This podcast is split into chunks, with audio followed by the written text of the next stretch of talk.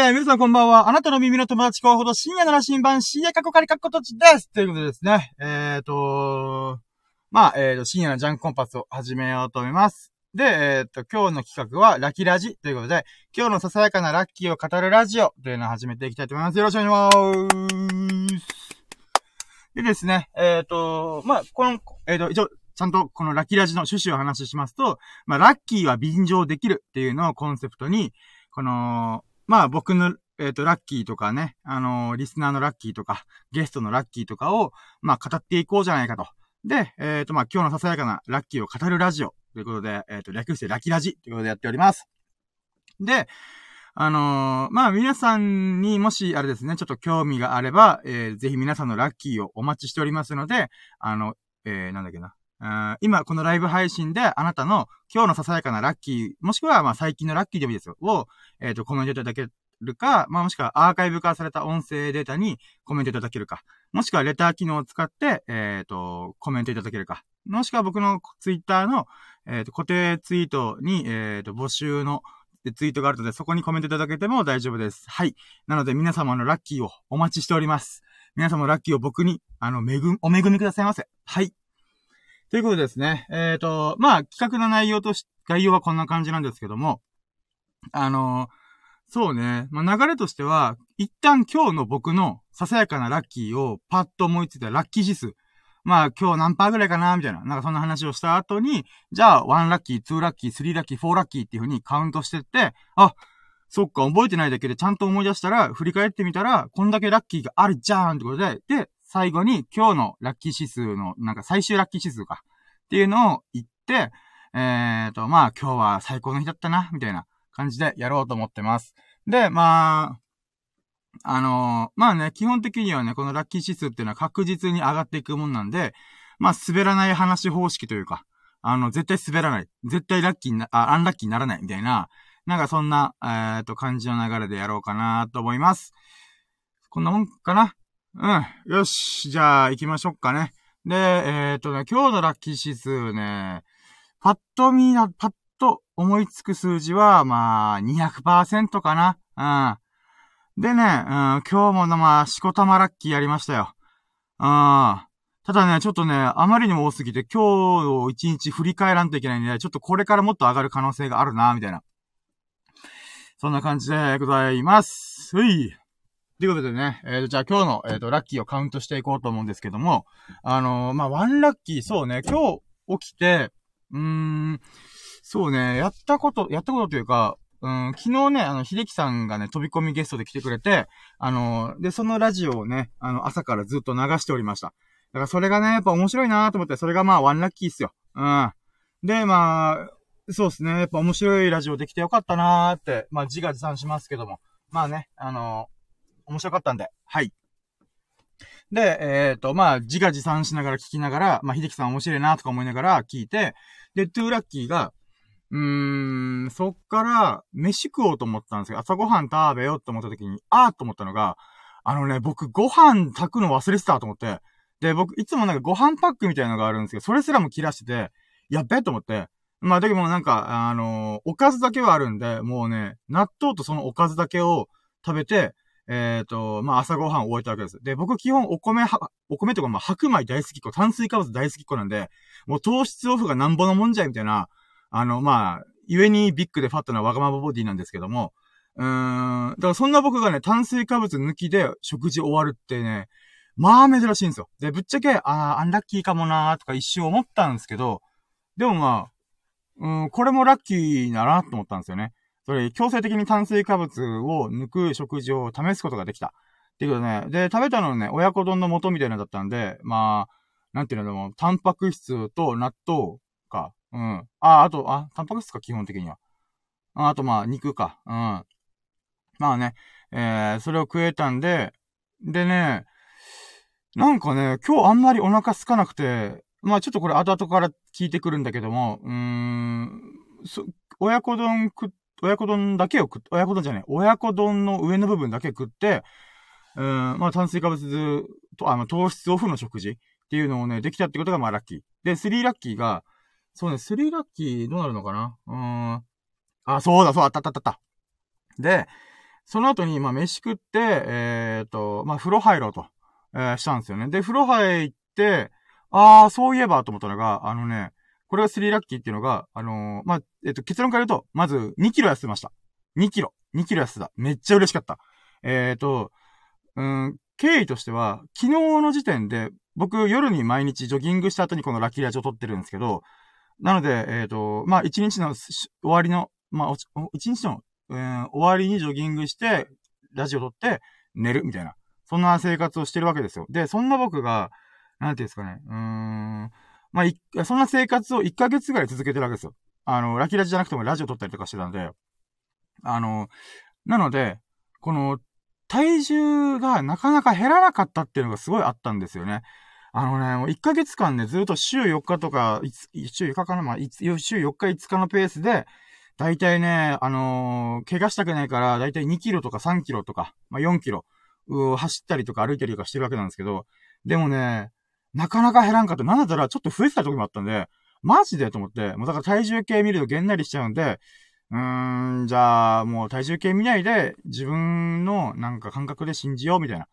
で、やってたんですよね。うん。で、そしたら、なんていうか、昨日の時点で、あのね、気持ちよく走れたんですよ。気持ちよくっていうのは、いつもよりスピードアップしながら、自然となんか、なんていうんですか、あれ？なんか、ペースアップしても全然大丈夫だ、みたいな。っていうのがあったんですよ。で、あ、これすげえいいっていうのが、まあ、昨日のラッキーに含まれてるんですけど、で、今日のラッキーは、そっから、あれじゃあ体重減ってるのかもしれないなと、なんとなく思って、まあ、風呂入った後にさっぱりして、えっ、ー、と、体重測ったんですよ、パンツ一丁で。そしたら、まあ、2キロ痩せたわけなんですよ。あ、これすげえと思って。まあ、これがね、あの、まあ、3ラッキーかな。うん。で、4ラッキーが、そっから、うーん、そうね、そのままの勢いで、えっ、と、そうだね。うん、ブログ書こうと思ったんだ。この2キロ痩せたっていうのがすごい嬉しかったんで、4ラッキーがそれを元に、えっ、と、ブログを書けた。えっ、と、タイトルはなんとかね、えっと、2キロ減量、えっ、と、ジョギングを1ヶ月続けてみた結果、みたいな、そんな感じだったんですよね。で、まあ、ついさっき起きたラッキーなんで、やったぜと思って、そのその喜びがあるんで、もうそれを忘れないうちに、バーって書いて、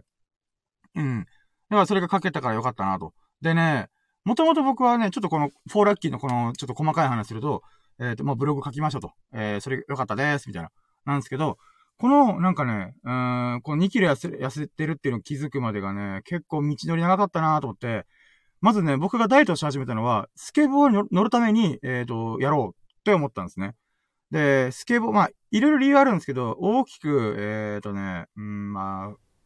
乗りたいっていう気持ちとともに、あとはね、世界中飛び交うときに、スケボーを使って、あの、移動したいなって思ったんですね。少しでも体力を温存するために、えっ、と、このスケボーっていうのを使いたいっていうのがあったんで、まあ、かっこいいな、面白いなって思うのとともに、そういうちょっと、あのー、利用価値がすごい高いっていうのがあったんで、まあ、それをやりました。で、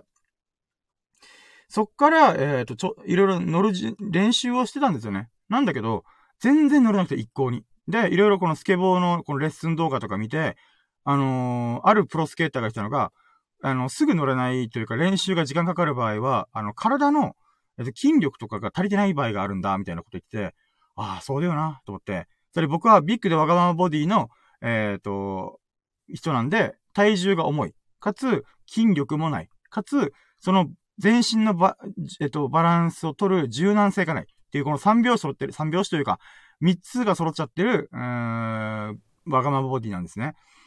だからね、だからそれをきっかけにジョギングを始めて、ゆっくりゆっくりこうやってた中で、まあ、なかなか体重減らないなーとか、うん、結構きついなーとか思いつつも、うん、やってたわけですよ。で、それがね、あのー、報われたっていうのがすごい嬉しかったっていう記事を書いたんですね。だからね、これをね、なんかこう1ヶ月の振り返りをしてすごい良かったなと思って。うん。で、5ラッキーがね、なんか知らないけど最近ね、振り返り記事が多くて、まあ1年の終わりだからっていうのもあるんですけど、例えば、昨日、昨日っていうか12月10日時点で僕は、ノートとかブロ、ノートでブログ書き始めたりとか、あとはこのスタンド F でラジオやったりとか、まあ、もろもろの活動を、あのー、12月10日にきっかけに始めたんですよ。で、そっから丸1年経ったんですよね。だからその時に振り返った時に、ああ、この時こういうことだったなとかいろいろ思ったんですよね。で、結局それって習慣の力なんですよね。あの、本当に僕はね、この1年はね、あの、まあ、毎日投稿ブログができたわけではないけども、でも、毎日何かを作ったりとか発信したりとかを、コツコツコツがったなと。まあ、休んでる時もあったけどね。うん。だからその習慣の力が、なんか、なんて言うんですかね。この、ジョギングとかにもちょっと活かされたなと僕は思ってるんですよね。つまり、ジョギングも結局習慣化しないと痩せないっていうか、まあ2キロの結果がついと、今回伴ったんで、ってことはやっぱり、毎日毎日コツコツやるとか、コツコツ、あテクテクは、えっと、走るみたいな。まあ、毎日の人も週4日とかね。うん。そういう習慣づけっていうのが、あのー、変化を起こすきっかけなんだなーっていうね、改めて気づかされたっていうのが、まあ、5ラッキーかな。うん。で、4ラッキーでブログ、そういうブログかけた。えー、で、5ラッキーが、あ、そっか、まあ、振り返ってみて、うん、習慣の力って素晴らしいんだなっていう気づきがありました。ラッキーということで、じゃあ、6ラッキーは、で、なんかね、その後に何書こうかなと思ってて、うーん、なんかこのメモ帳をね、僕は取ってるんで、あの、ブログのネタになれないかなっていうのをいつもストックしてるんですね。で、その中でね、なんか書きたいけど今日はちょっと違うかもなっていう、あの、ブログのネタ、ネタが残ってたんですよ。で、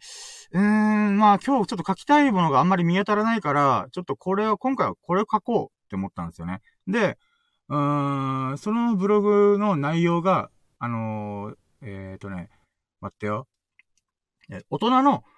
えー、大人のなぜなぜき、お、あ、ごめんなさい。あのー、ちょっと、今日はね、いろいろあって、こ、口の調子が悪い。えっ、ー、と、まあ、いつ、いつもよりま悪いかな。で、えっ、と、大人のなぜ、なぜきっていうものが、あ、なぜなぜき。えっ、と、で、僕は、あの、お金と時間を掴み取ったら、えっ、と、大学に行きたいっていうタイトルのブログを書いたんですよね。で、あのね、僕はね、あの学がないコンプレックスなんですよね。で、うん、パッと見ちょっと聞いて誤解してるんですけど、僕学歴コンプレックスじゃないんですよね。あの、もちろん学歴がなくても、あの、活躍してる人はいっぱいいますし、学歴という、まず学歴自体が、あの、その人が頑張ってきた、えっと、証明の一個でもあるんで、まあ、それも全部重々分かってるんですね。で、じゃあ、学がないコンプレックスって何に対して劣等感を感じてるかっていうと、あの、自分がその学がないっていう、つまり学びの喜びをか、えっ、ー、と、自ら捨て去った。えー、と、うん、その選択肢をね、選択肢を自ら捨て去ったっていうことを後悔してるコンプレックスなんですね。まあ勝手に僕が考えたんですけど。だからね、僕としてはね、この、まあ、今まさにね、僕は学ぶのがすごい楽しい、時期なんですよ。あのね、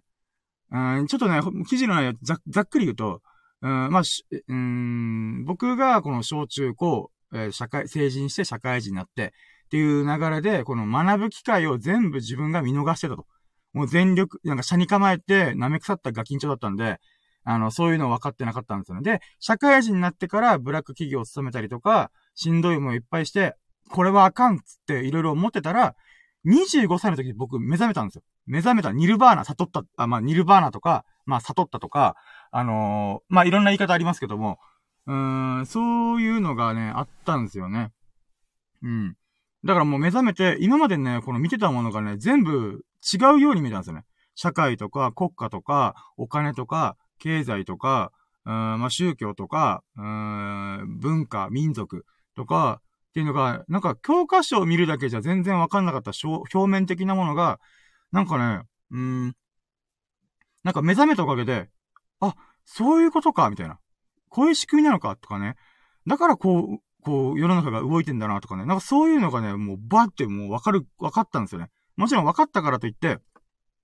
あの、まだ学んでる最中なんで一概には言えないんだけども、でもね、その25歳の時に目覚めたっていうのがね、僕の中ですごい大きいんですよね。で、そっから、うーん、まあ、今30代なんで、まあそっからね、あの、数年経ってるわけですよ。まあ10年未満で数年経ってるわけです。出た時に、うーん、あのね、僕の年齢的にならば、今、このさっき言った25歳目覚めた。つまり0歳児として始めたとしたら、あのー、今の時がね、だいたい小学校低学年ぐらいなんですよね。で、小学校低学年ってなると、あのね、うん、子供を持ってる方だ、あ、いらっしゃる方だったら、あのー、なんかわかるらしいんですけど、なんか、いや、あ、なぜなぜき、な、なんでどうしてっていうのを子供がしょっちゅう聞くっていう時期があるんですね。だから僕それとドンピシャに合ってるんですよね。今僕は、なんでどうしてっていうのを、なんか、すごい気にか、気にかしてるんですよね。だから、なぜそうなってるんだっていうのをすごい気になって自分で調べたりとかするんですね。だから大人のなぜなぜきっていうのが僕は今真っ最中なわけですよ。っていう状態にやっと今慣れたんで、その時に何が起きるかっていうと、もっともっと学びたいみたいな。もっともっと知りたいみたいな。もっともっと体験して、楽しいこと、面白いことをやり尽くしたいみたいな、いう状態になってるんですね。だから学びに僕はすごい植えてるんですよ。で、僕は学びイコール遊びだと思ってるんで、あのー、なんて言うんだろうな。うん、全身全霊をかけて学べ、学べば、どんなことでも面白いって僕は思ってるんですよ。ってなった時に、ふと思、えっと、思ったのが、あ、そうだ、大学行きたいと思って。僕は本当に学がないんで、あの、今まで勉強はまともにしてこなかったんですよね。だから今になって僕は、大学に行きたいってことですよね。何の大学、何の大学行くとか、何の研究をしたいとかっていうのはもう本当ざっくりなんですけど、とりあえず何かを学びたいと。で、その中の分かりやすいものが僕にとって大学だったんですね。で、僕は高卒ですし、専門学校も行ってないので、あのー、なんていう、えー、もう一回ここから学び直して大学受験とか始めるんだったら、もうすごい大変なわけですよ。あの、もう基礎学力っていうのが僕はもう地面にめり込んでるんで、あのそっから今、こう、押し上げないといけないんですよね。で、まあ、押し上げるためにもまた時間使うし、労力も使うし、お金も使うし、とかいろいろ考えると、高校の時の僕ね、大学受験頑張れよみたいな。とか、ちゃんと学べよとかね、うん、思ったんですよね。うん、だからこそ、まあ今ね、あの、大人になって、大学行くためにはやっぱ時間とお金を、この自分で掴み取らないといけないんで、で、その掴み取った手で、まあ握りしめた手か。で、こう、学問の扉をドンドンドンドンってノックしたいっていう記事を書いたんですね。で、まあこれが6ラッキーなんで、あ、6ラッキー、6個目のラッキーなんですけど、で、7ラッキーが、このブログを書いてる時にめっちゃ大変だったんですよね。何が大変だったかっていうと、あのね、僕が、この、コンプレックスとは劣等感を感じているものと、割とね、ちゃんと向き合わないと、このブログは完成しなかったんですよね。だから、なんか、普通はね、普通っていうか、振り返り記事。例えば1年の振り返りをした記事とかっていうのは、もう時系列上に自分が実際その時に思った感情とか、出来事とかを並べればいいだけなんですけど、この学がないコンプレックスっていうのは、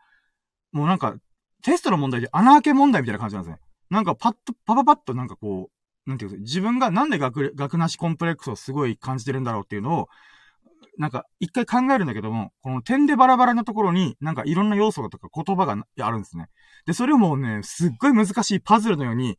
こう考えながら、やっとガッチャンコガッチャンコガッチャンコみたいな。だからもう穴が開いてるところに、これかハマるかな？みたいな。ああ、やっぱハマらんかったってことで、コピペが今日すごかった。お前、何回もね、このブログのこの文章の中でコピペをね、上下にもう行ったり来たりしながら、あこの文章今下に書いたけどやっぱ上に持っていかないといけないなとか、もうそれがね、すごい大変だった。だけどね、あのこれはまたなんかブログのなんか底力がつく、うーん、なんか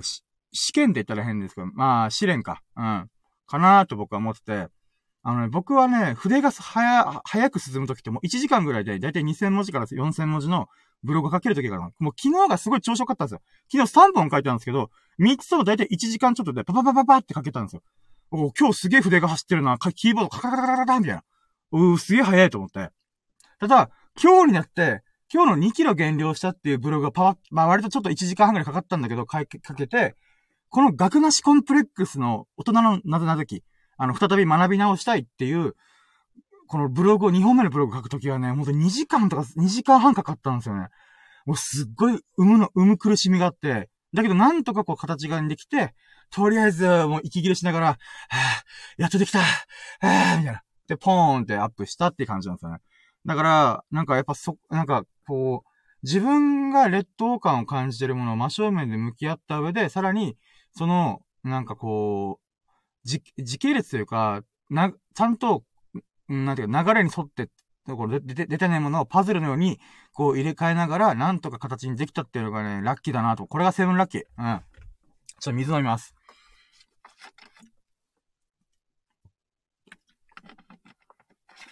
はい。で、このセブンラッキー、つまりシックスラッキーとセブンラッキーが一緒なんですけど、この二つ、二つの合間に、あの、こ、今から喋るやつが、もうね、今から多分10個ぐらいあるかな。うん。それは一つの出来事でもう10個ぐらいラッキーがあった。で、それは何かっていうと、このブログ書いてる真っ最中とか、この生みの苦しみ、今日のブログめっちゃ筆が進まーみたいな、っていう状態のさなかに、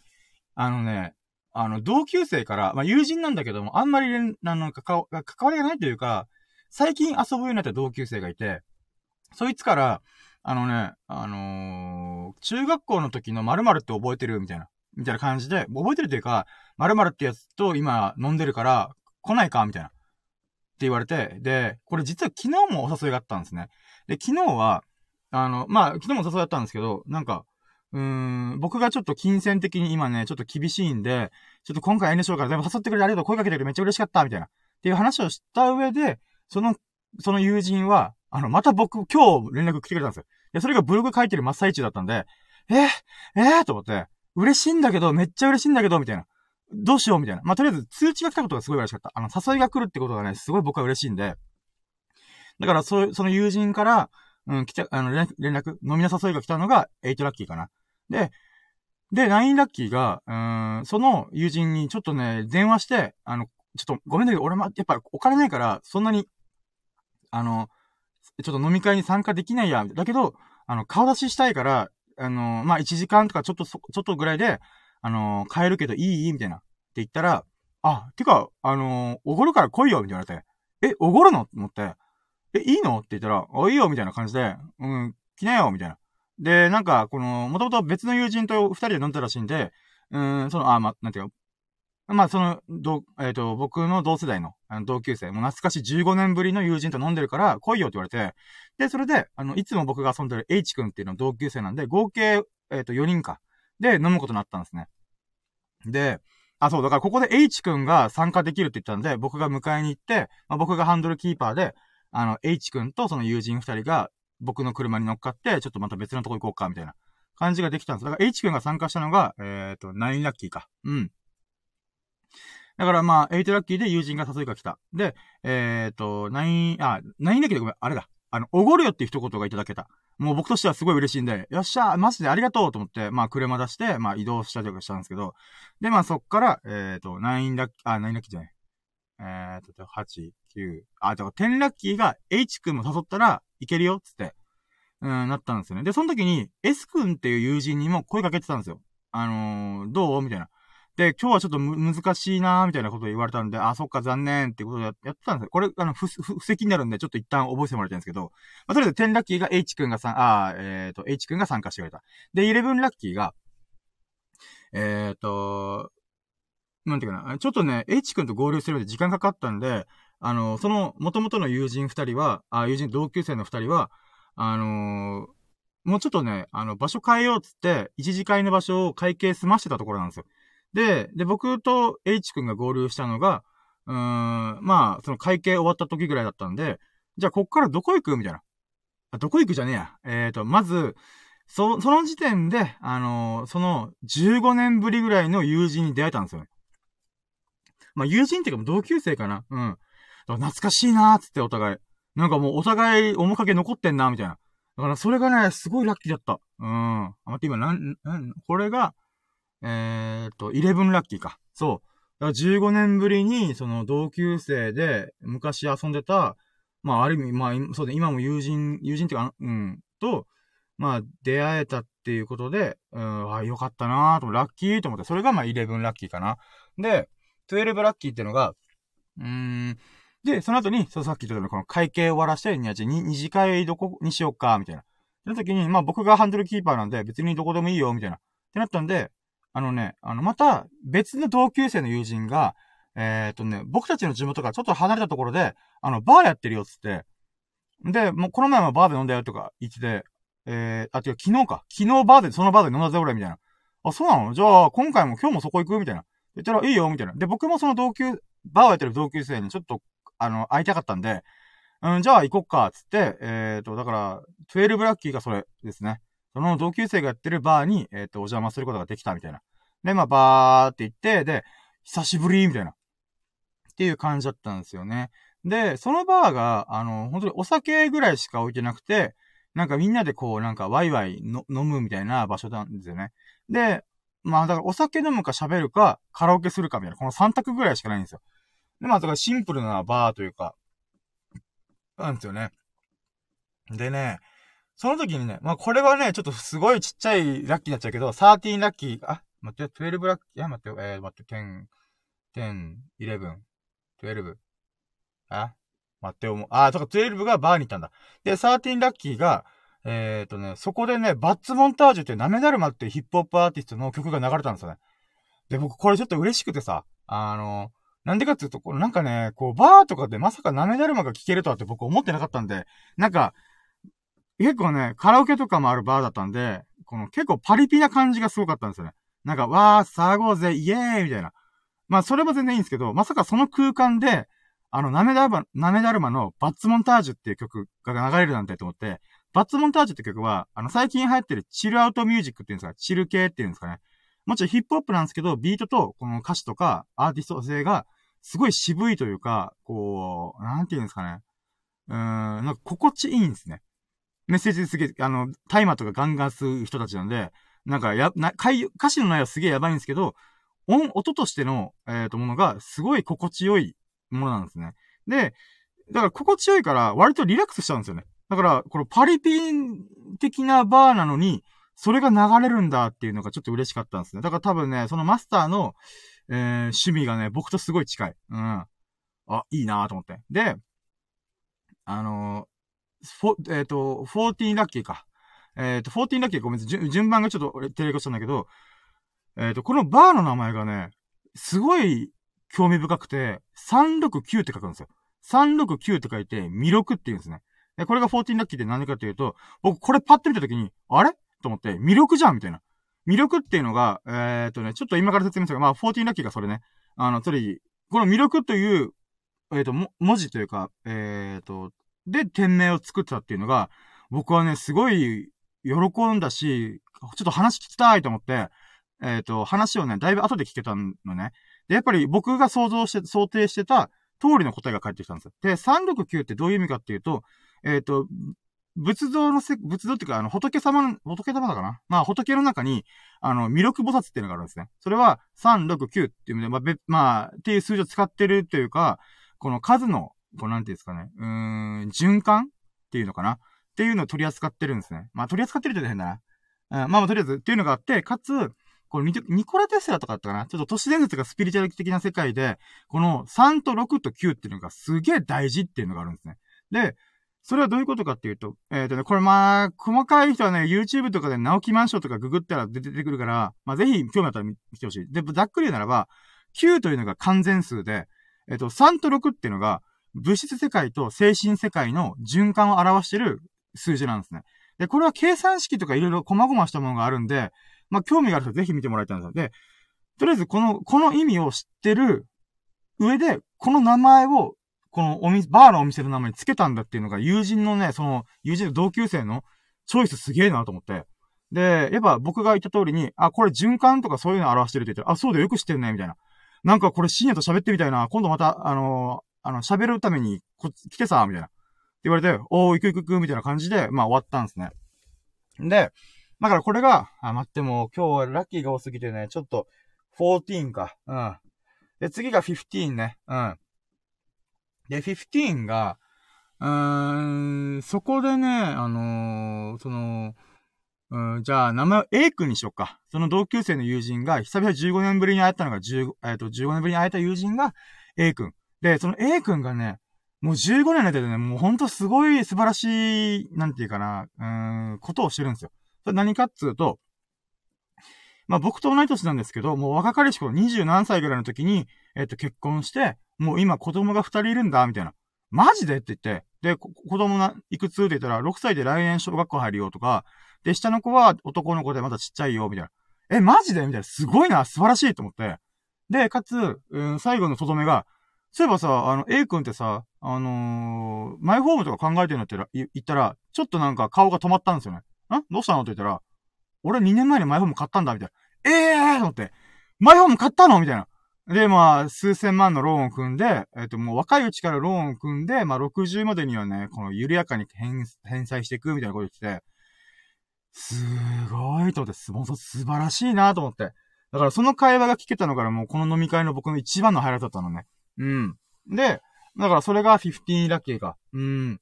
でね、それでいろいろ思うこともあったんだけど、とりあえずね、この、うーん、なんだろうな。うん、A 君素晴らしいなーっていうことをね、思えたし、それを聞けたってことは本当ラッキーだなと思って。で、あのね、そっから A 君の、なんかこう、考えてることとかをちょっと軽くね、聞けたんだけど、なんかね、その、じゃあ、16ラッキーが、えっ、ー、と、僕と真逆、真逆の、ちょっと価値観を持ってる人なんじゃないかなと思って。真逆とは言わないけど、なんか、方向性が全く違う人っていうことが判明して、僕はそれがね、すごい興味深かったんですよね。それどういうことかっていうと、A 君って、あの、趣味あるのって聞いたら、うん、趣味ないんだよねって言って、え、そうなの？え、でもなんか、ちっちゃい頃野球部とかなんか部活やってんかったって言ったら、いや、あれは兄ちゃんがやってたから、その流れやっただけで、あの別になんか、うん、野球がやりたくてやったやったんじゃないよ、みたいな。あ、そうなんだ、みたいな。え、じゃあ、大人になってから、まあ、今だったら、多分、パパだ、パパだから、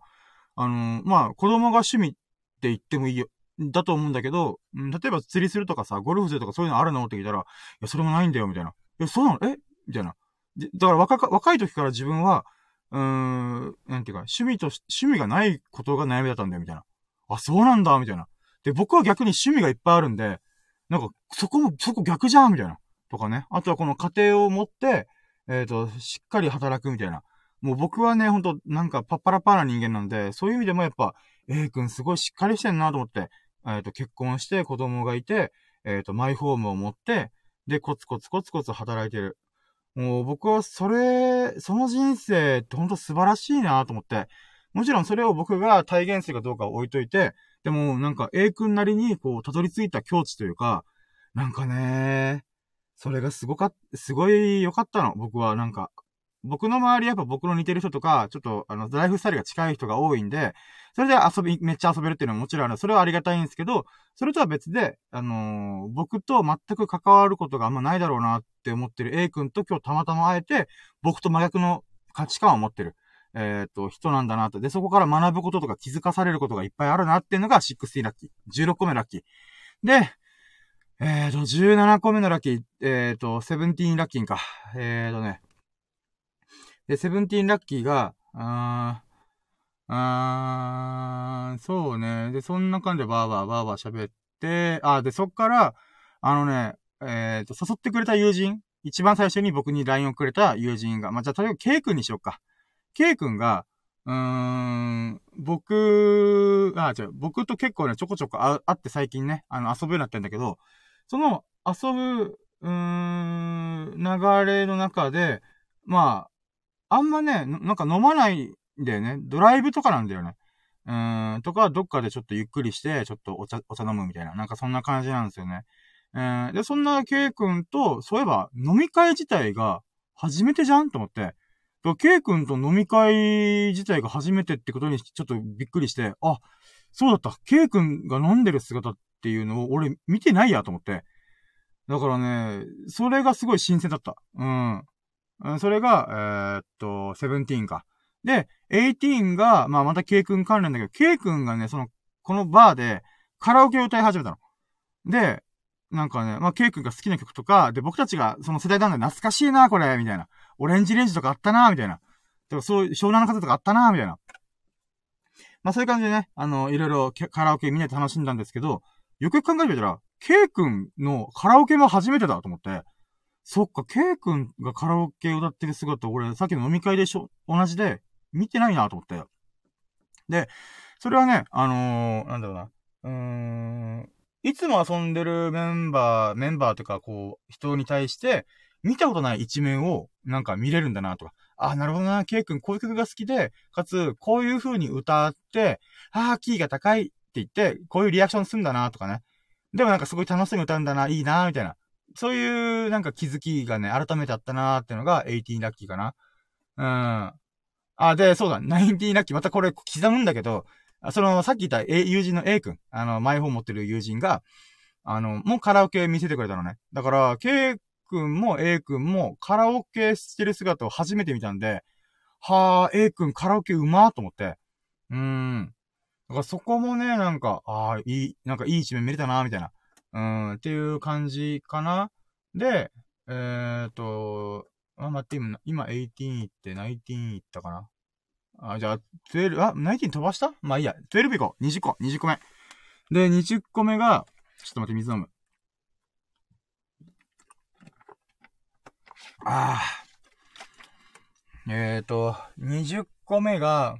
あ、そう、その後に、また別の同級生が来たんですよ。同級生がやってるバーだから、いろんな同級生がこう、なんか、元気？みたいな感じで入ってくるんですよね。で、その中で、なんか、あのー、うーん、N 君来るよ、みたいに言われて。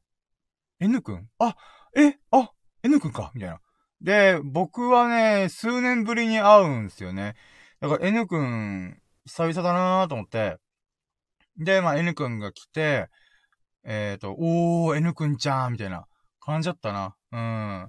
でね、もう N 君ね、ほんと数年前もそうだったんだけどさ、あの、マッチョなの、めっちゃ。もうバッチ、バッキバキに鍛えてんの。で、僕今さ、あの、ダイエットしてるから、このジョギングしたりとかしてるから、N 君がどれだけトレーニングして、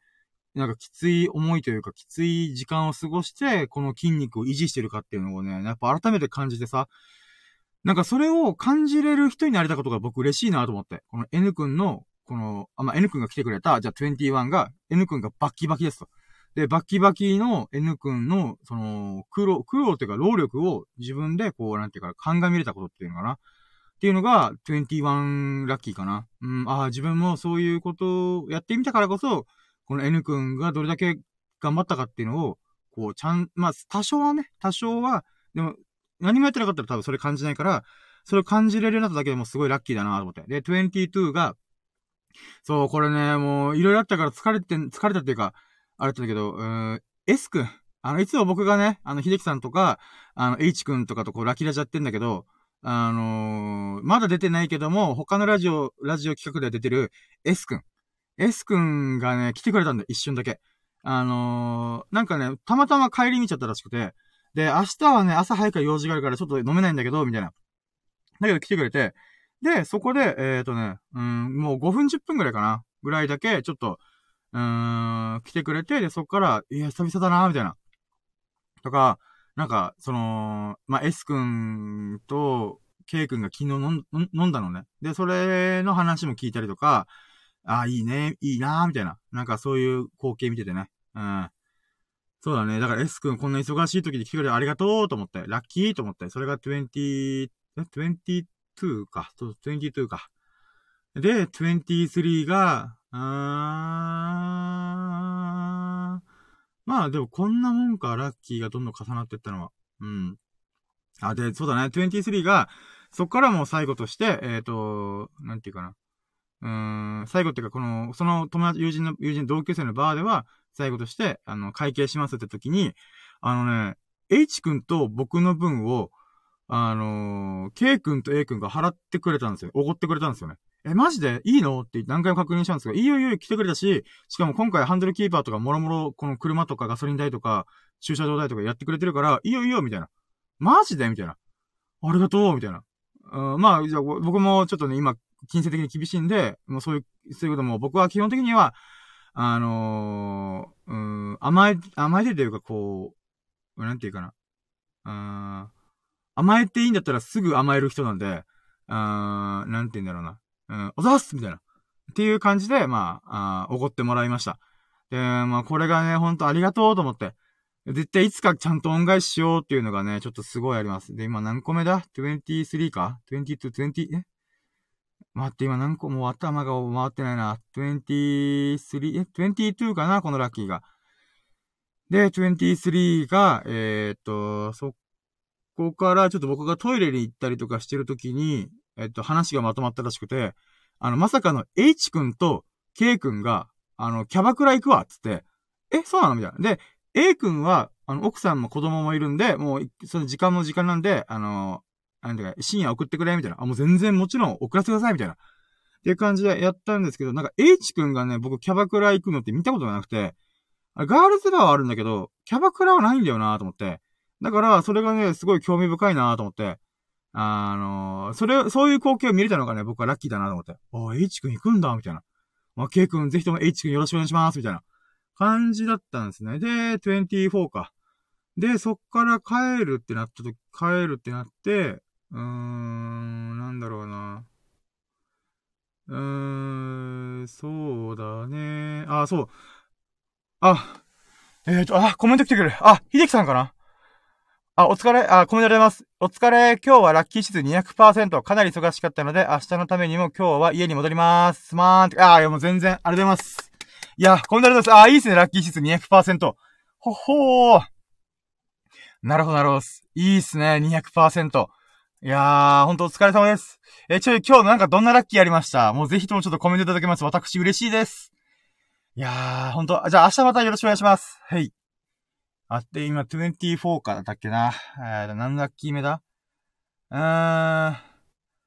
うーん、そうか、H 君のあれを話して、で、そっから25か。かな？あ、24か。24ラッキーで言うならば、えー、っと、まあちょっと自画自賛に入るんだけども、なんかね、この K 君、A 君と N 君と H 君で、4人でちょっと喋り、あとは、そのバー、バーを運営している同級生が、ちょっと話したそうだったんで、あ、じゃあ僕車回してくるわ、つって、今日止めたところがちょっと遠いところに止めてたんで、だから僕がこの車を取って戻ってくるまで喋ってた、喋って、喋ってて、みたいな。で、その後にキャバクラ行くんだろう、みたいな。だからまあ多少ね、5分10分ぐらいはちょっと喋ってて、みたいな。いうことをできたんですよね。だからね、それもね、なんか僕の中でちょっとラッキーだなと思って、いや、なんかこう気を使えたラッキーっていうか自画自賛になっちゃうんですけど、なんかね、こう見ねばお酒飲んでるでパッパラパーなってんで、なんかもう、僕だけがシラフだったんですよね。ってなった時に、うーん、やっぱ、うーん、まあ、なんだろうな。そういう、まあ、おごってもらったのもすごいあるし、少しでもこう返したいなっていう気持ちがあったんで、まあそういう行動、アクションができたっていうのがね、私は非常に嬉しい、嬉しか、嬉しいというか、ラッキーだった、そういう思いつきができたのが。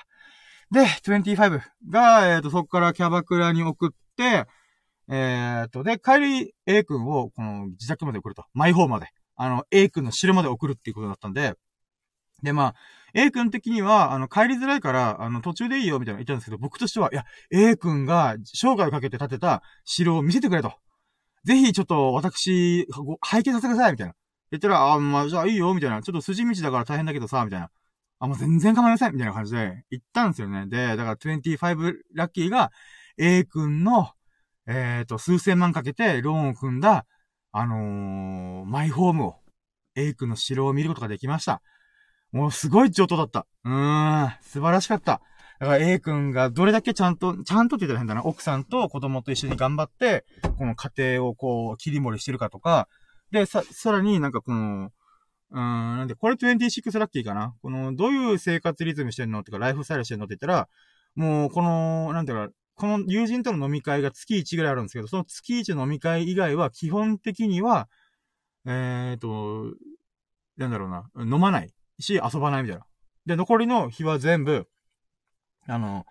家族の時間にしてるみたいな。子供のなんか公園連れてったりとか、例えばショッピングモールに行って、その遊び場とかにも連れてくとか、本当にそういう生活してるんだ、みたいなことを聞いたんですよね。で、その生活、その話を聞いたんで、やっぱマイホームのね、あのー、なんか話もすごい重みがあるなと思って。うん、だから本当にね、あ、だから26ラッキー、25が A 君の城を見せた、見せてもらった。マイホーム見せてもらったっていうのがありますし、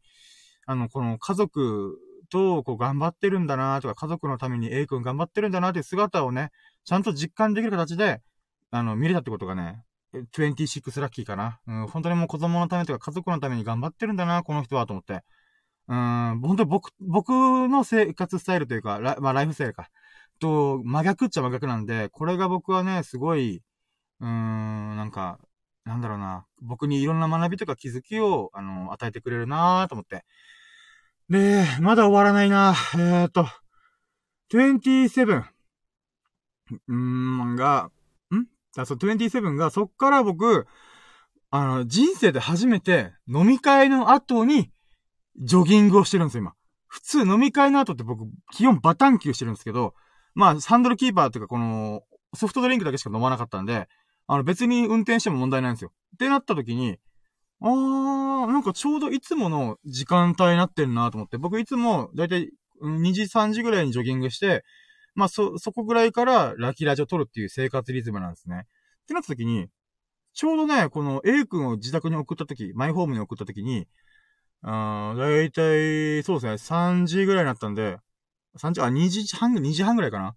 あれ？これジョギング行けんじゃね？と思って、ってことで、あの、いつもの海岸沿いまでバーって行って、で、そこでジョギングができました。だから、26が、あの、飲み会の後にジョギングをするっていう、あの、自堕落な僕からしたら考えられない、なんか、健やかな生活してんなと思って。飲み会でアルコール飲まずに、普通に、あのー、なんか、と、友達、H, H 君と K 君をキャバクラに送って、で、その後に A 君のマイホームを見て、うぅ、不定期ってことで、よし、じゃあジョギング行こう、みたいな。めっちゃすげえな、俺、と思って。まあ、自画自賛ですけど、またもや。で、その、えー、あえっ、ー、と、ジョギングができたっていうのが26、27が、あのね、またもや、やっぱ体の調子良くて、あの、ペースが早く、早くても全然問題なかったんで。で、しかも僕はもう昨日の時点で自覚したんで、ちょっときついなと思っても、結局僕はその能力というか、運動能力が向上してるんで、まあ、いつもと全く変わらない、えっ、ー、と、距離感とかスペースだったら、何の問題もないって分かってるんで、今日もね、気持ちよく走れました。うん、だから最初に言った通りに2キロやってたんで、うん。やっぱり、この、その実感もあるゆえに、まあ気持ちよくこう走ることができるなというのがね、えーと、ありました。なので、そう、27が、まあ、ジョギングが気持ちよくペースを上げて、えっ、ー、と、走れるようになったと。うん、っていうのがある。で、28が、うーん、そっから僕、めっちゃお腹空いたんですよね。あの、冒頭に言った、あの、なんか、親子丼の上の部分だけ食べて、炭水化物抜きの糖質オフ、えっ、ー、と、朝ごはんをた、朝朝食になってたんで、あの、お米炊くの忘れてたんで、まあ、その結果僕、それ以降バタバタしてご飯食べてなかったんですよね。だから僕、なんか起きてから、えー、っと、13時間、15時間ぐらいかな。うーん、そうだね、ぐらい、食べてない、食べてない、15時間、12時間ぐらいか。12時間もっといってるな。あ、まあまあまあ、いや、まあ、うん、そうだね。だから、いつも僕はね、なんだかんだで1日お昼の、お昼っていうか、この、だい2食ぐらい食べた後にジョギングとかラキラチしてるんで、あー、お腹すくって久々だなと思って。うん。で、えっ、ー、と、そう、えっ、ー、と、27だよね。あ、合ってるっけ？まあいいや。27ラッキーが、えっ、ー、と、セブンイレブンでおにぎり2個買ってめっちゃ美味しかったっていう話です。あのジョギングしたカロリーを、おにぎり食べたことによってもうチャラにしちゃうんですけど、でもね、まあ全然何も食ってなかったんで、しょうがないと思って。うん、食べちゃおうと思って。で、食べて、その代わりも早めに食べて、で、その後にラッキーラチ取ろうと思って。ラッキーラチ、ラッキーラチ取った後に食べちゃうと、もうあと寝るだけなんで、少しでもちょっと早めにご飯食べて消化した上で寝ようと思ったんで、まあだからね、そういうのもいろいろ考えてよかったなと思って。や、それが27かな。で、28が、うーん、28は、あ、そうだね。もうこっからもうあとは、一旦一段落かな。そうですね。で、そっからラッキラジオやって、秀樹さんが聞いてくれてる。ありがとうございますコメントもくれました。もうこれで28、29、29個。ラッキーかな。うん。はぁ、疲れた。29個は最多じゃ、最多じゃないですかね、今回。あー、疲れた。29個のラッキーをずーっとこう思い出しながら、1日を振り返るって、まあ、えぐいっすね。しかもなんかこう、だいぶ刻んでったんで、あー、29個のラッキーを語る、語るだけで私、48分喋ってるからね。すごいねーいやー、疲れたーでもなんかね、今からじゃあ29個ありますわーってなった時に、えーっと、もうあと1個でサー、13ラッキー。え ?13 じゃねえ。えーっと、30? サ、30? さ、さ、え？さ、30? 30? か ?31 だから30か。うん。30ラッキーを今から思い出しながら、ちょっとね、なかったっけ？みたいな。そういうのをね、ちょっと思い返そうと思います。えー、っと、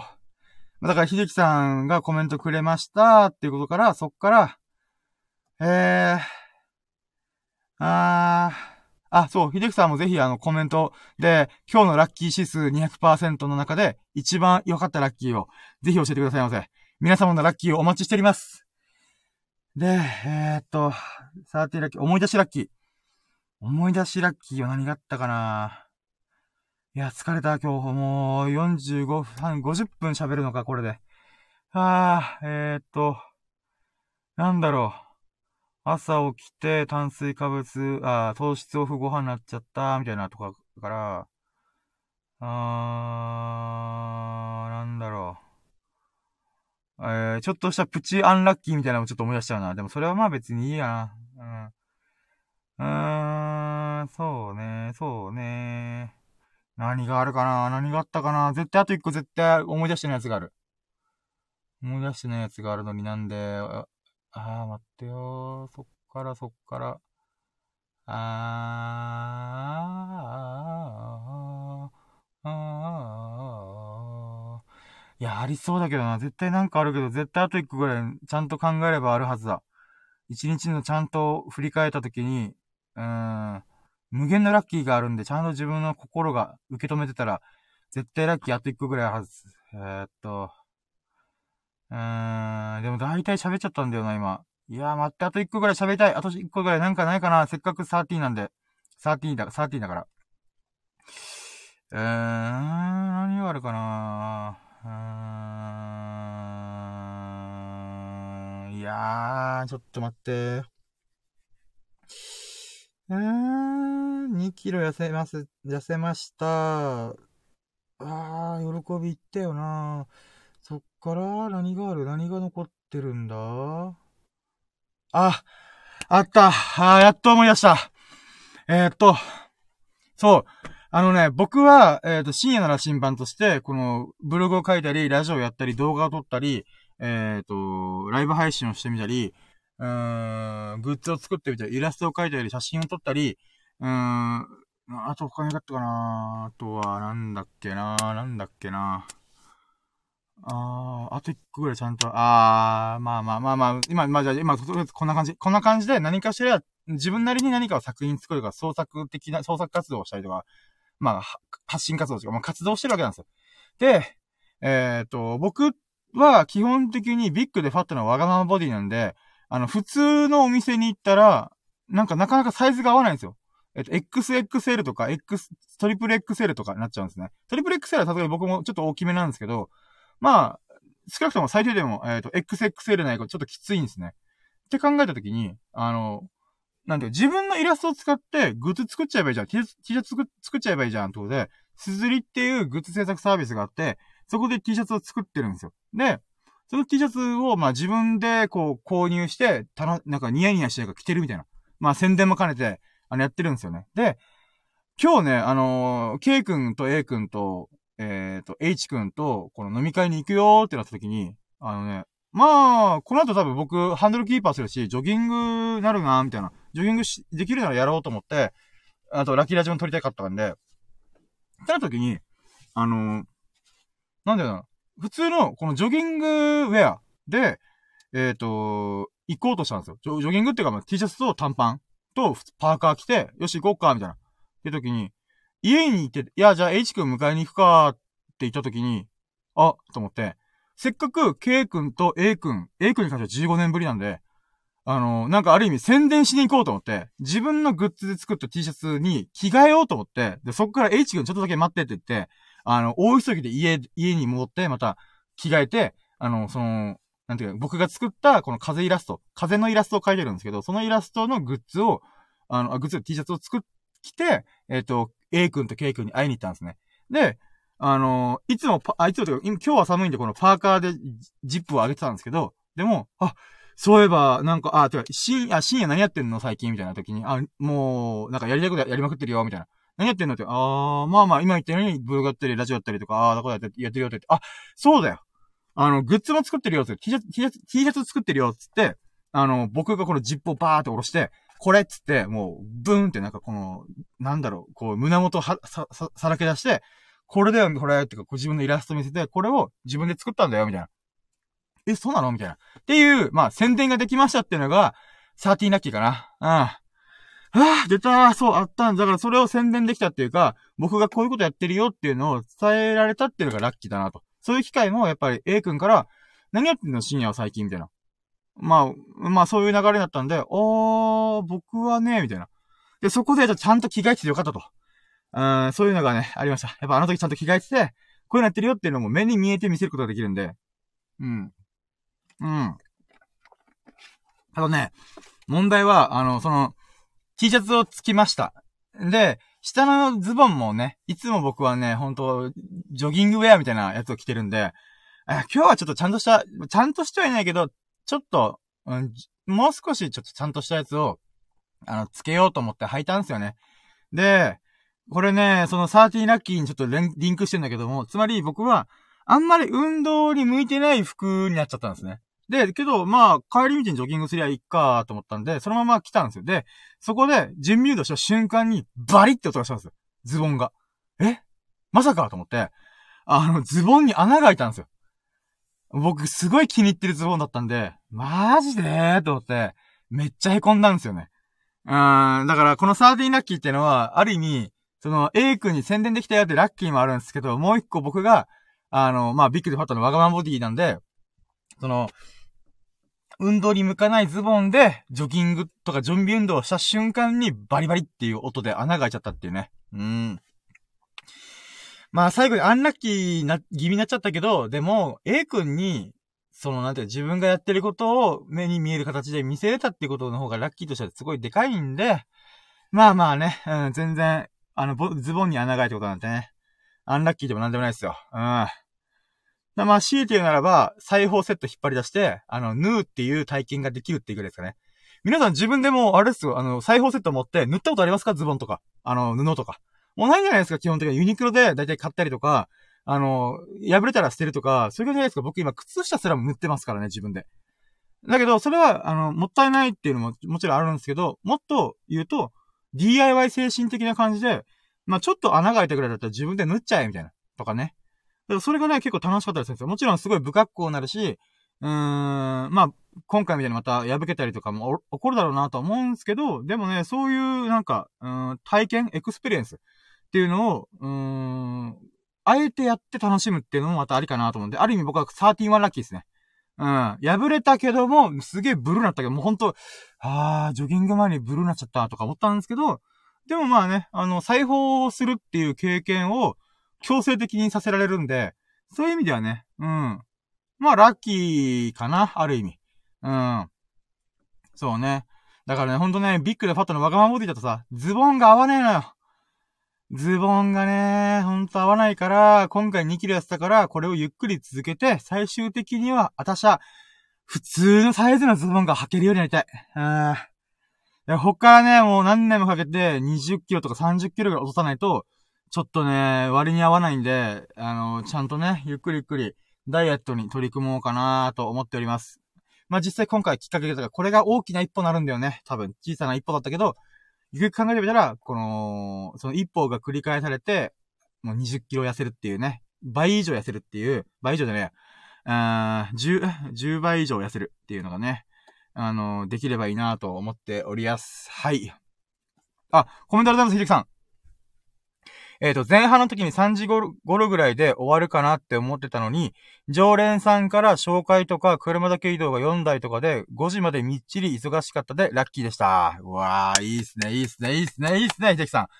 はーい、えらい、秀樹さんのラッキーありがとうございます。えー、じゃあもうめっちゃ忙しかったんですね。うん、で、常連さんからの紹介とか、やっぱ秀樹さんの人徳だと思うんですよね、僕。うん、やっぱこう僕も大根の手伝いしてて、やっぱ、秀樹さんだから代行お願いしようみたいな人とか、もしくは、ま、40分で待、待って、待つよみたいな。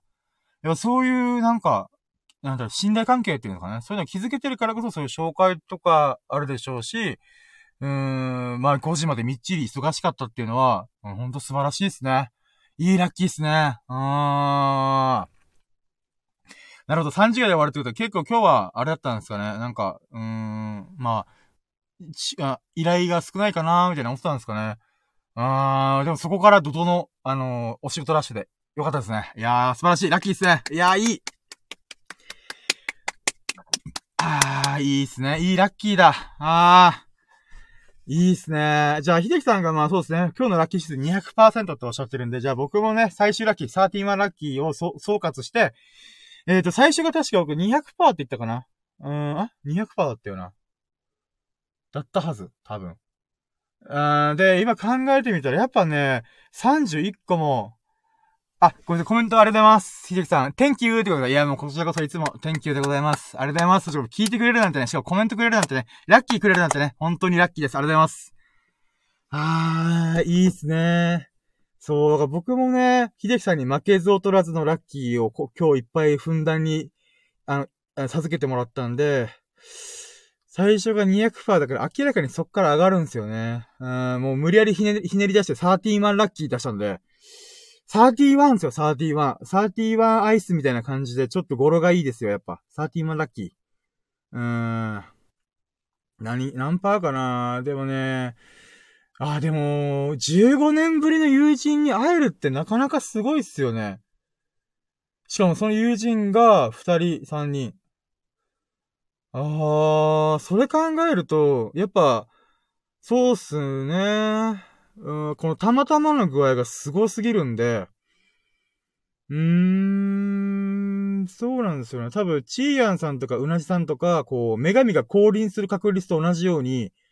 うん、この、たまたまのレベルが非常に高いんですよね。で、秀樹さんが毎回来てくれるっていうのもだいぶ高い、あ、ありがたいっていうか、こう、確率が高い、あ、確率じゃない。えー、ラッキー度が非常に高いんで、それと匹敵する、ラッキーをやっぱ持ってるって考えたら、そうねまあ、500%だな !500% だうん !300% 増えたと思ううんだって31は、だから最初ね、ラッキーシーズン200%かなって、だいたいざっくり10個ぐらいあるなって思ってたけど、探したら探しに探して31個叩き出したからね。ああ、いや、もう感無量ですわ。いやよく思い出した私。うー。ラジオするだけで息、息切れするってどういうことだ、どう、どういうことだろうなと思うんですけど、まあ、それぐらい僕は、もう、喋りに喋りましたよ。はい。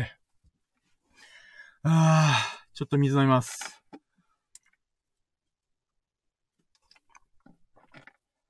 ああ、あ、コメントありがとうございます、ひじきさん。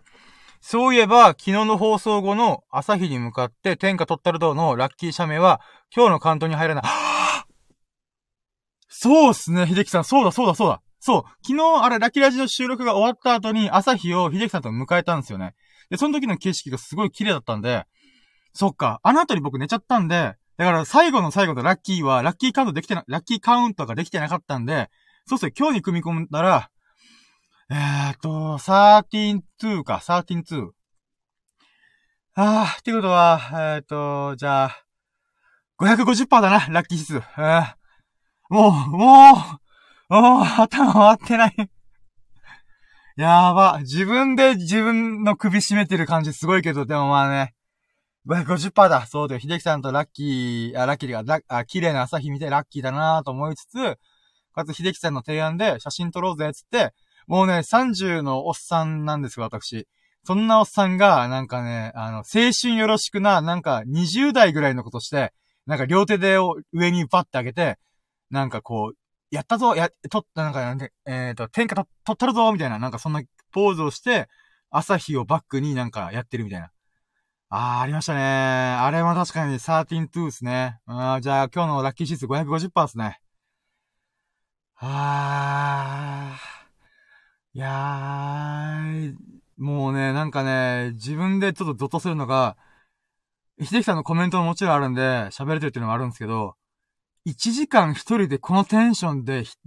水飲む以外、合間がなく喋り続けてるってなって、もう、しかも今日僕はブログ2本書いて、あの、えっ、ー、と、うーん、飲み会でドタバタしたりとか、やった後にジョギングして、ラッキーラジオ撮ってるっていう。いやー、すごい。バイタリティ半端ないし、さすがにね、やる前はね、いや、今日疲れたからどうしようかなって一瞬思ったけど、いや、でも、幸福感をちゃんと味わいたい、噛み締めたい、スルメのように味わいを、深いものを、なんかちゃんとに、理解、に、あ、じゃ、ちゃんと認識したいっていうことでやり始めたんですけど、えー、もう、目がガン決まりで脳もぐるぐる回ってるんですけど、やっぱ、眠気は吹き飛びましたね。もうアドレナリンなりドーパミンなり、もうわけわかんないものがドバドバドバドバ出てます、今。うぅはぁ。そうですね。まあまあまあまあ、550%。いやー、今日もまた幸せな日でしたよ、本当に。うん。じゃあ、こっからね、ラッキートーク、ラッキー雑談、ラッキーにまつわる話ってことで、なんかあったかな？もう31個ひねり、あ、32個ひねり出すだけで、もう疲れたよ、私。なんか、でもあったんだよな。ラッキー、ラッキートークにこれ使えそうだなーって、ポワンポワンポワン、ポワワワーンって考えたのがあったけども、それが何だったかがもうね、13 to ラッキーのせいで全く覚えてないっていう。何があったかな？あー、えーっと、うーん、うーん。なんだろう。なんだろう。あー、まあ、なんかあったけどな。ちょっと待って、これ、3分ぐらい時間ちょうだい。なんかあるんだよな。いや、てか3分ってか、一回ちょっとタバコ吸わして。ちょっと疲れた。あ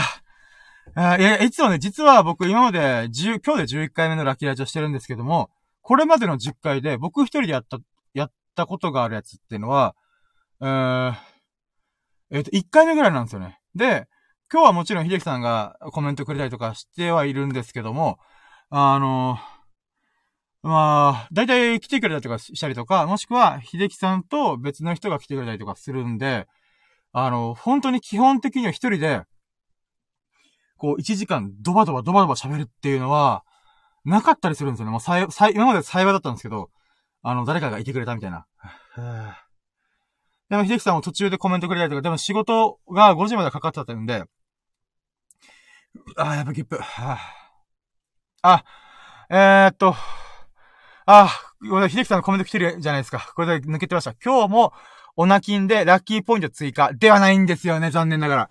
あの、オナニーしてきました、今日。うん、もうたまりに溜まったんで。たまりに溜まったわけじゃないですけど、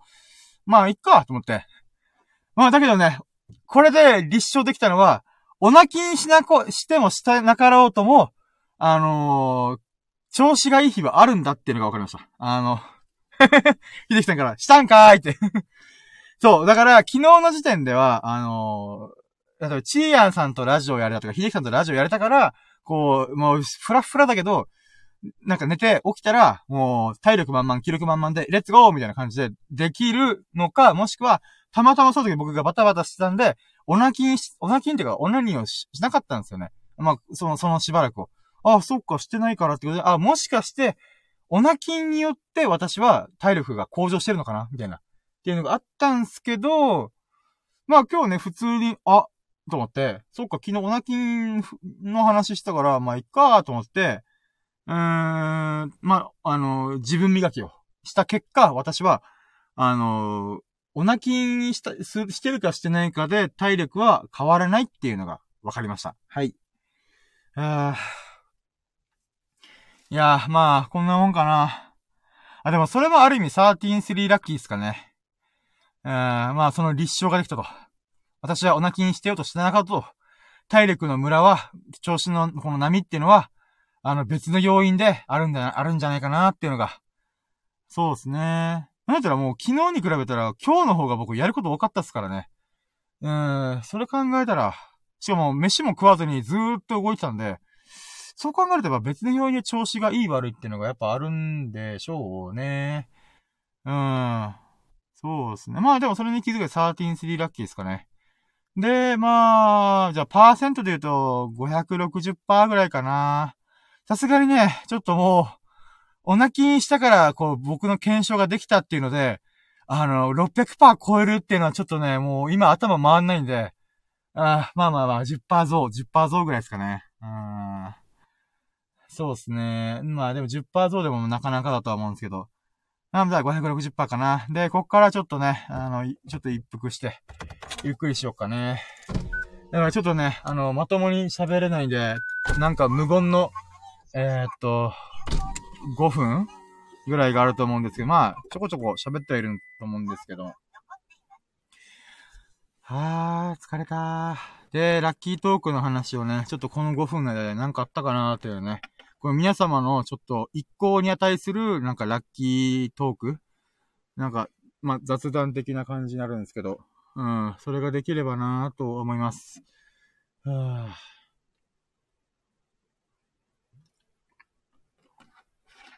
ああ。ああ、えっと、カバン。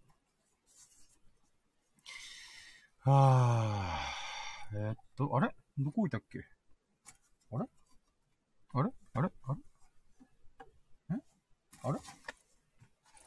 あ、あるやあるや。ああ、疲れた。ああ、ラッキーまだあったよ。流れ星見たんだ。ジョギングしてる時に流れ星が何回か流れて、あと昨日も流れて3回流れたのに、確か僕ラッキーカウントしてなかったんですよね。だから今日はラッキーカウントしようと思ってすっかり忘れてた。じゃあ13-4ラッキーだ。じゃあ570%だ。やばいね、まだまだあるじゃん。31をひねり出した後に、まだまだあるっていうのがね、恐ろしいっすよね。34個もラッキーあるんかい。やば。はあ、もうなんか、逆にもうラッキーに追い詰められてるからやばいけど。はあ、もう、溺れそうなぐらいラッキーに、うつかってる。ああ。そうね。えー、っと、ラッキートークね。ラッキートーク。あー。あー、何があるかな。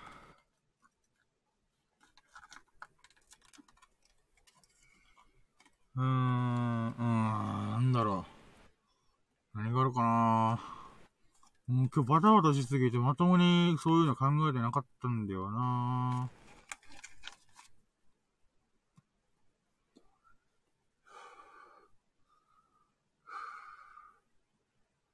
いい天気だ。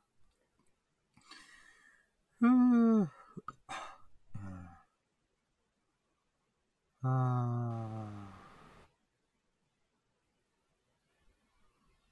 あ。ああ。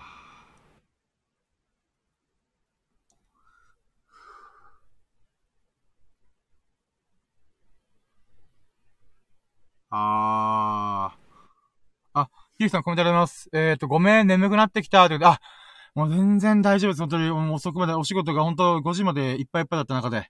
もうラキラジーにわざわざ参加してくれて、聞いてくれて、コメントもくれて、本当にありがとうございます。本当にラッキーでございます。秀樹さんのこのご好意に本当にね、いつもありがたいなと思っております。もうぜひ、もう良き夜をお過ごしくださいませ。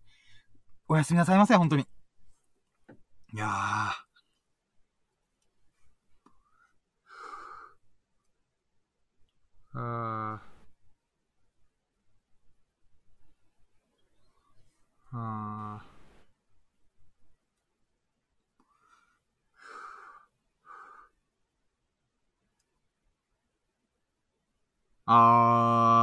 なんか、これいけるかな？今ちょっとラッキートークの話題を思い出したのが、えっ、ー、と、人間の認知特性と、うん、ラッキーの話ってことなんですけど、えっ、ー、とね、これどういうことかっていうと、えっ、ー、とね、僕と秀樹さんが、あ、もしもしくは H 君が、ラッキーラジオやるときが、あ、あ、ゲストに来てくれた時も、あ、時があるんですけど、その時に、あのね、僕が、こう、時系列順にラッキーを語ってく、語ってるじゃないですか。今回のように34個あったな、みたいな。っ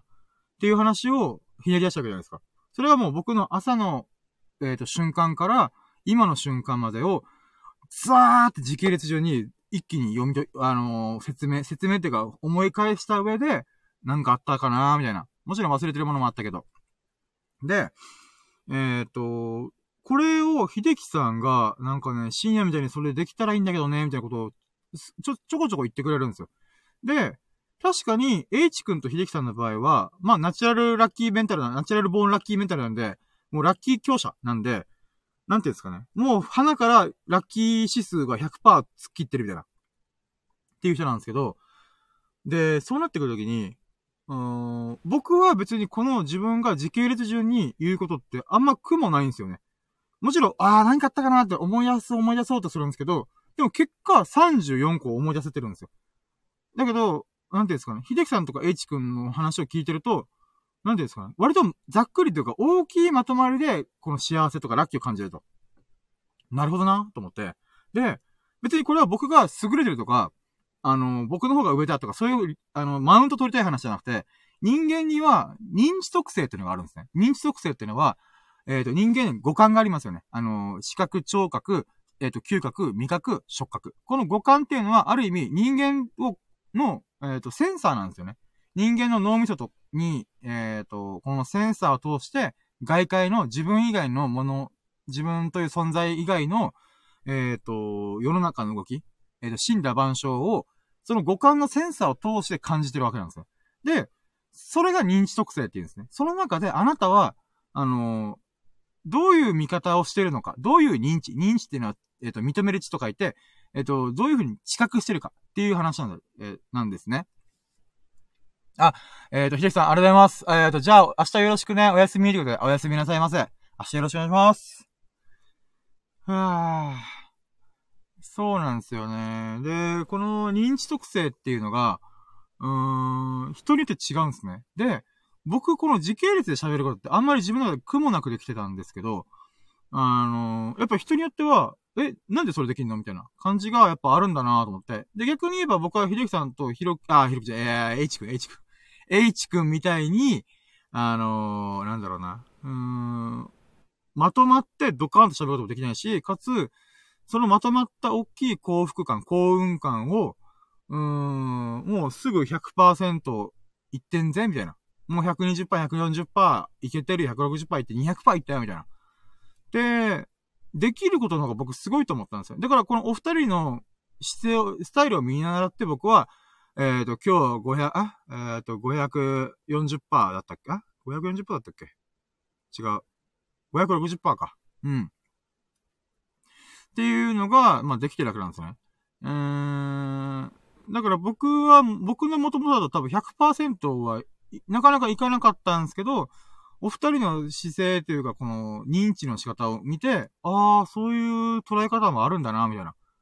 ていうので、まあ、今それを参考にして、あの、そうだよなと思って、まあ、真似てるんですけど、じゃあ、な、何、が言いたいかというと、その認知特性っていうのが、僕は映像的に認知してるっていうタイプなんですね。それは、あのー、なんて言うんだろうな。うん、例えば、視覚、視覚タイプ、視覚タイプで映像系って僕はくくられるんですけど、それは、物事を時系列順に並べたりとか、あのー、なんだろうな、映像的に考えてるらしいんですね。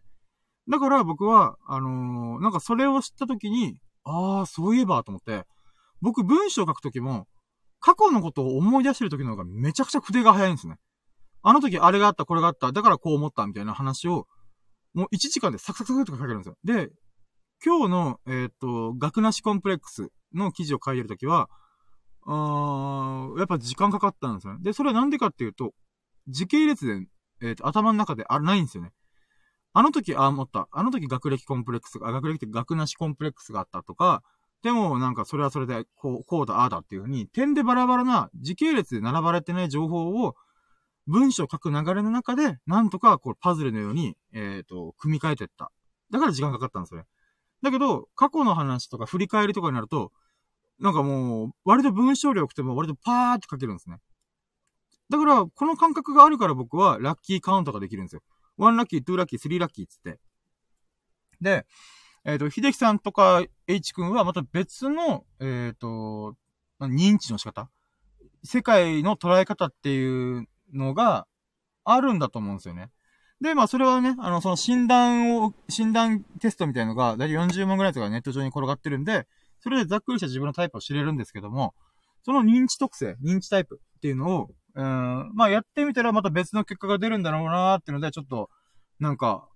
うん、まあ、それを聞いてみたら面白そうだなと思って。うん。で、話の流れで言うならば、その認知特性とラッキーの関係性、うん。っていうのがあるんですけど、えっ、ー、とね、僕はこのラッキーラジオを通して、ラッキーカウントを、えっ、ー、と、した方がいいした方が自分はあくまでするタイプなんで、別にいろんなスタイルがあっていいと思うんですけど、なんか僕は、うーん、このスタイルだからこそ、ラジオができてるんですね。で、うーん、なんて言うんだろうな。かつ、なんだろうな。うーん、ラッキーを振り返るっていう、なんかこと自体が、僕の特性から派生してるやつなんで、みんなに適用できないなって思ったんですよね。だからあなたがあなたのラッキーを振り返る、うーん、時って、なんか意外とハードル高いよなとかね。だからもしかしたらその瞬間瞬間にラッキーをすごい感じてる方が性に合ってる人もいるし、僕みたいに、うーん、一日の終わりに振り返って時系列順にバーっていった方が、一気にこの多幸感、幸せな感覚っていうのが、もう脳内のこのオキシトシンとか、セロトニンかな？わかんないけど、そういうのがドバドバ出るみたいなね。なんかそういうのがあんのかなと思って。うん。はぁ、で、そう、だからね、えっ、ー、と、僕がラッキーを振り返るだけで、その認知特性っていうのが発生するのであれば、なんていうんですかね。あなたにとってのラッキーの捉え方ももう人それぞれで10人と色なんじゃないかなってちょっと思い始めたんですね。うーん、なんて言うんだろうな。だから僕は、うん、例えば僕はラッキーを便乗するためには、知識とイマジン力が必要だよってよく言ってるんですね。うん、例えば、えっ、ー、と、うん、例えばガソリンの割引があったラッキーっていうラッキーがあった時、これ秀樹さんがあったラッキーなんですけど、僕はそのラッキーですげえラッキーだと思ってるんですよね。うん。じゃあなんでラッキーかっていうと、知識的に今、石油が高騰化してる、ガソリンが高騰化してるってことを知ってるんで、あの、で、その理由が、あの、まあ、中東とか、この国際的、国際間の石油の、なんて、相場というか情勢が結構不安定になってると。で、その状況を知ってるからこそ、私は、秀樹さんが、その、なんていうか、あの、ガソリン割引の割引金額が、あの、アップした状態でガソリン入れられたっていうのは、すげえラッキーだなと。知識とイマジン力によって、その、全世界的にというか、まあ、なんて言うんだろうな。うーん、場所によっては離島とかで200円超えてるとこもあるんで、それ考えると、200円、ま、に迫る勢いの高騰化があったりとかするんで、でもそれを、そこ、そういうところを今、イメージすると、やっぱそれはすごいラッキーだな、みたいな。って言ってるんですけど、この知識とイマジン力っていうのは、あくまで僕の認知なんじゃないかなって僕は思うんですよね。つまり、えっ、ー、と、僕が時系列順に考えるのが得意だから、得意というか捉えるのが得意だから、この手法が合ってるっていうだけ？なんじゃねえかなーっていうね。まさかの今更ながらラキラジの根幹を揺るがす、なんか気づきなんですけど、うーん。だからね、これってどうなんだろうな。人によってもしかしたら触覚を使った方がラッキー感がすごい増す人もいれば、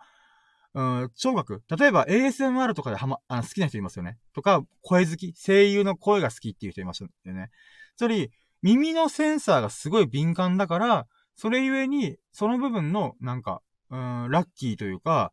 うん、気持ちいいっていう、うん、ものを感じ取る能力が高い。とかね。あとは味覚とか。僕はね、食事あんま興味がない人で、もちろん、美味しいもの食べたいんですけど、それはあくまでも、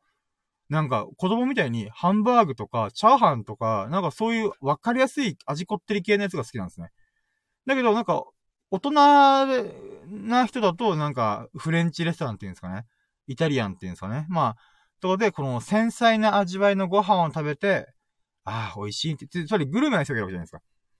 だけど僕は多分、そこまで行く、行くよりも、なんか、なんか、知識を知った方がいいとか、なんか、なんかそういう感覚があるんですよね。もちろん美味しいも食べて幸せ感がありますけども、うん、そこにそこまでこだわってないみたいな。って考えると、やっぱりグルメな人は美味しいご飯に出会いたいとか、美味しいご飯を自分で作れるようになるとかが、まあ幸せとかラッキーを感じやすい、うーん、ものなのかなとかね。うーん。だからなんか、自分に合った、うーん、ラッキーの捉え方ラッキー、いや、体の五感のセンサーを使って、起きる出来事の中で、うーん、なんて言うんだろうな。例えば触覚が得意な人は、触覚の感覚を持って、なんか、ラッキーを感じるとかね。まあ、なん、な、それがどういう風なのかちょっと僕は想像つかないんですけど、なんか、そういう風に捉えてもいいのかな。つまり、アンラッキーなことがたとえあったとしても、うーん、アンラッキーを超えるラッキーを自分が得意な認知のスタイルで、えっ、ー、と、やれば、なんかそのアンラッキーがあっても、なんか、うーん、気にならないって言ったら変だな。うん。だから、なんだろうな。例えば、なんか、あの、梱包材のプチプチあるじゃないですか。あの、なんかこう、何かが割れないようにってやる、プチプチ潰せるやつ。あれとかも、なんかみんな、人によっては、これプチプチするのすごいストレス発散になるんだ、みたいな。っていう人いるんじゃないですか。僕全然その感覚がわからなくて、確かにプチプチして子供の時遊んでたけど、今それをやっても僕全然ストレス発散にならないんですよ。んまあもちろんそれでストレス発散になってる人は全然いいんですけど、あの、僕はそれがわからない。だけど、それでストレス発散になってるんだったら、あなたそれで幸せなんじゃない？つまり触覚センス、触覚のセンサーで幸せを感じる人って、そういうことなんじゃないかなって僕は思うんですよね。つまり、アンラッキーだなとか思った時は、まあ、ある意味、これ、これはラッキーっていうか、まあ、どういうことでは、ストレス発散にちょっと近いんですけど、自分が何に快楽を得れるか、何にすごい心地よいと感じられるかっていうのをちゃんと見つめる。認知特性を見つめた上で、自分はこれがいいんだ、みたいなものを見つけることができたら、それはすごい、なんか、ラッキーを感じやすくなる、敏感な状態に、繋がるんじゃねえかなと。っていう話をしたかっただけです。すげえ前話が長かった。自分、うん、やっぱ話があんまり上手くないね。あんまりてか上手くないね、私。下手だな。まあいいや。下手だなって言っちゃって、うまくいかないなっていう感じですね。うん、だから、うん、逆に自分がなんかラッキーを感じたいと思ったら、やっぱそのセンサーを使う、なんだろうな、物事に、えっ、ー、と、触れに行くみたいな、っていうのでも全然いいんじゃねえかなと、私は思うんですよね。うーん。比較的、聴覚的、もしくは脳のこの認知特性的に、えっ、ー、と、文章を読む方がいいとか、音声聞く方がいいとかね。いろいろあると思うんで、うん。だからまあ、そこを、まあ、意識するだけで、またラッキーの捉え方っていうのが、うーん、変わるし、自分で、こう、なんていうかな。うん、使いこなせる、自分の、この、体という道具を、あの、使いこなせたらよりラッキーを感じやすいんじゃないかなと思った次第でございます。はい。あ。あ。はい、ということで、えっ、ー、と、長々と喋ってまいりましたけども、えっ、ー、と、ご清聴いただき、本当に本当にありがとうございます。秀樹さんもコメント越しに参加していて、本当に本当にありがとうございます。で、えっ、ー、と、さっきまで、あの、リスナーさんがね、一人、あの、聞いてくれてたんで、その方にもね、こんだけ長い時間、しかも、土曜日の、土曜日と日曜日の早朝ですよ。あの、お聞きしていただき、本当に本当にありがとうございます。はい。ということで、えっ、ー、と、まあ、面白いなと思ってくれたりとか、えー、ああ、なんか、興味深いなとか、まあ、そういう色を思ってくれた方いましたら、えっ、ー、と、ハートマークやフォローを押していただきますと、幸いです。はい。で、えっ、ー、と、冒頭でも言いましたけども、皆様のコメントもお待ちしております。えっ、と、皆様のラッキーを、ぜひ私に、あのお裾分けさせてくださいませ。で、僕にラッキーを、あの、便乗させてくださいませ。あなたのラッキーを噛み締めて、イマジンして、ああ、自分体験しないけど、こういうラッキーを体験した気分になれるなっていう、あのー、幸せを。で、かつ、これを聞いてくれる方にお裾分けをいただけますと幸いです。えっ、ー、と、募集している場所は、あのー、まあ、この今僕がライブ配信してるアーカイブにコメントを打つでもいいですし、えっ、と、音声を、あ、アーカイブじゃない。ライブ配信のところコメントを打つのもいいですし、アーカイブ化された音声にコメントを打つのもよし、いいですし、レターを使って、あの、コメントを打つのもいいですし、えっ、ー、と、僕のツイッターで、この固定プロフ、固定ツイートのところに、そのラッキーの募集してるツイートがあるので、そこにコメントいただくのも全然ありです。はい、ということで、えっ、ー、と、今日はね、あのー、一人で1時間30分、もう喋りに喋りましたけども、もうさすがにね、あの、今日はドタバタしたんで、ありがたいことだけどね、うん、もう、ちょっとね、疲れたなと思ってます。まあ、健全な疲労感だなと思います。はい、ということで、えーと、皆様がほがらかな日々を謳歌することを心の底から祈っております。Thank you for listening. Have a nice day. 皆様がほがら、あえっ、ー、と、幸大き日々を過ごすことを祈っております。ありがとうございました。Thank you! はい、ということで終了いたします。ありがとうございました。終了。